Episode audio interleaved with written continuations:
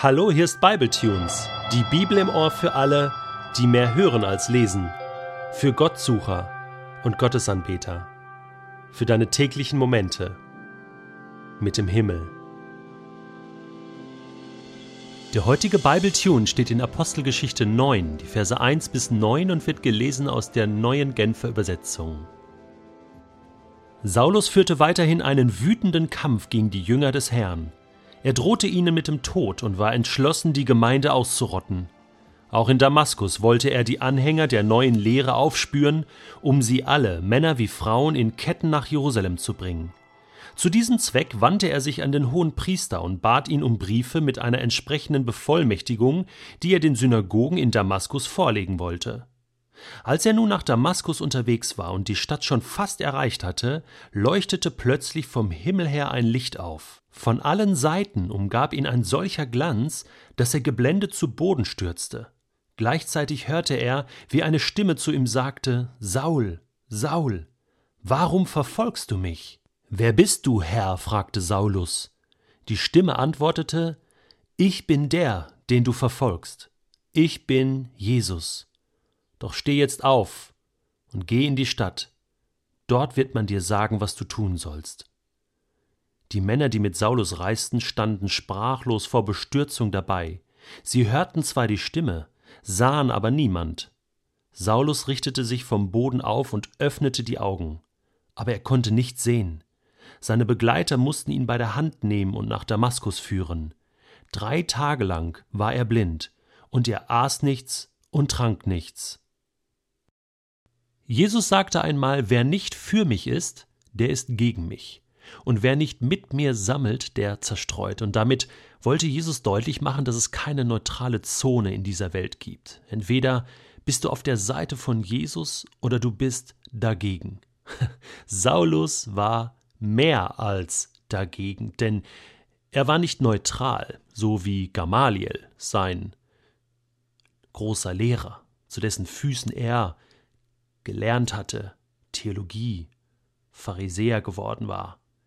Nein, er war dagegen. Er trug so dieses T-Shirt Jesus dagegen, ja, und Jesus fett durchgestrichen und er verfolgte die Christen. Er wollte diese Gemeinde ausrotten.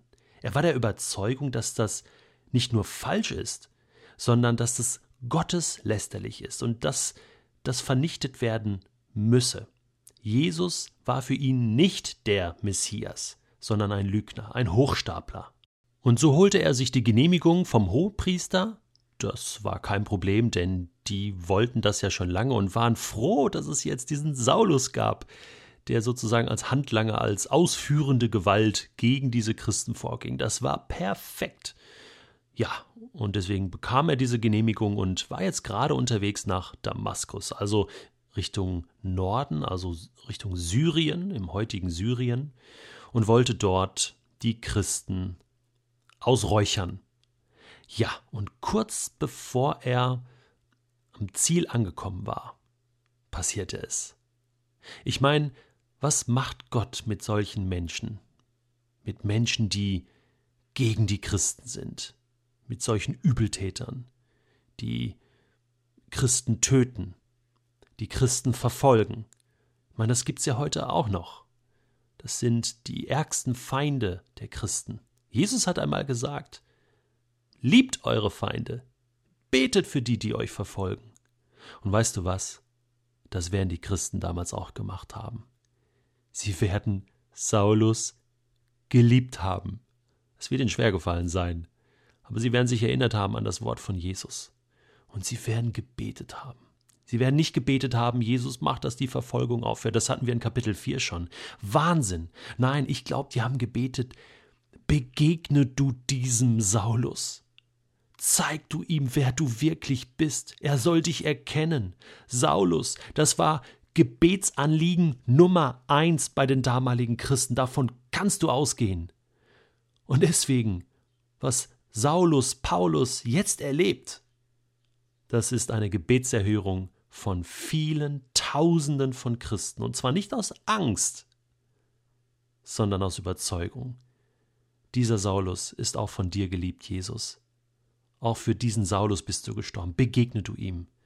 Und das macht Jesus. Es gibt solche Highlight-Bekehrungen, ja, die so außerordentlich sind. Das ist keine typische Sache, die hier passiert. Obwohl, in muslimischen Kontexten und auch von anderen Menschen habe ich schon gehört, dass sie Jesus tatsächlich leibhaftig begegnet sind. Also nicht nur im Traum. Viele erzählen so, ja, ich habe geträumt von Jesus, der hat zu mir gesprochen.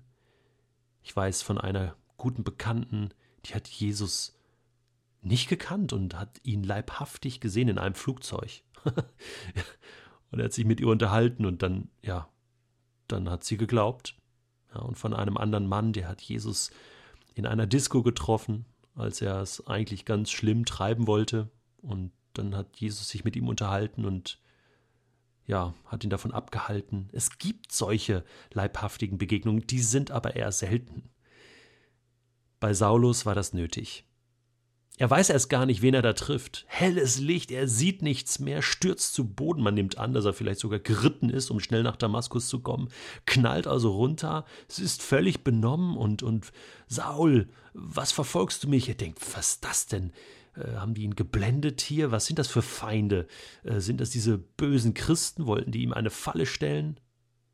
Nein, es ist Jeshua. Ich bin's, Jeshua. Was? Ich dachte, du bist tot. Ich dachte, ich glaube, in dem Moment, ich meine, Paulus war ja Theologe, der kannte sich aus im Alten Testament, der kannte alle messianischen Stellen, alle Prophetien auf den Messias und Jesus war aber für ihn durchgestrichen. Und was jetzt passiert in diesem Moment, als er diesen Namen hört, ich bin Jesus, setzt er sozusagen diese Variable wieder neu ein in seine Theologie. Und plötzlich machte alles Sinn. Jesus war das fehlende Element. Er hat es gestrichen. Jesus war tot. Für ihn. Stephanus war tot. Und alle Christen mussten sterben, weil sie gegen Gott waren, weil sie Lügen verbreiteten. Und plötzlich erkannte er, dass es ja war. Ich glaube, das muss so ein Schock für Paulus gewesen sein. Er war wie benommen, alle anderen um ihn herum auch. Die haben ja das dann auch gehört und gesehen, was da passiert war. Und deswegen Paulus war geblendet und konnte nichts mehr tun. Er bekommt eine Anweisung. Steh auf, geh in die Stadt, nach Damaskus. Und dort wird man dir sagen, was du tun sollst. Eigentlich hatte Paulus große Pläne gegen die Christen, und nun sollten Christen ihm sagen, was er tun soll. Einen neuen Auftrag sollte er bekommen. Und das wird den Rest der Apostelgeschichte prägen. Diese Begegnung hat das Leben von Saulus komplett geändert und er stand auf und ging in die Stadt und befolgte diese Anweisung von seinem neuen Herrn Jesus. Es ist möglich. Es ist möglich. Vielleicht bist du selbst gegen Jesus oder bist noch in dieser neutralen Zone oder vielleicht kennst du Menschen, die gegen Jesus sind. Ich sag dir eins. Das sind Menschen, die Gebetsanliegen Nummer eins sind. Ich bete jetzt für dich, für Menschen, die gegen Jesus sind. Jesus, begegne du deinen Feinden. Jesus, wir sprechen aus, dass Menschen, die gegen dich sind, trotzdem geliebt sind von dir. Und sie sollen deine Liebe und deine Gnade und deine Vergebung erleben. Leibhaftig. Das wünsche ich mir. Amen.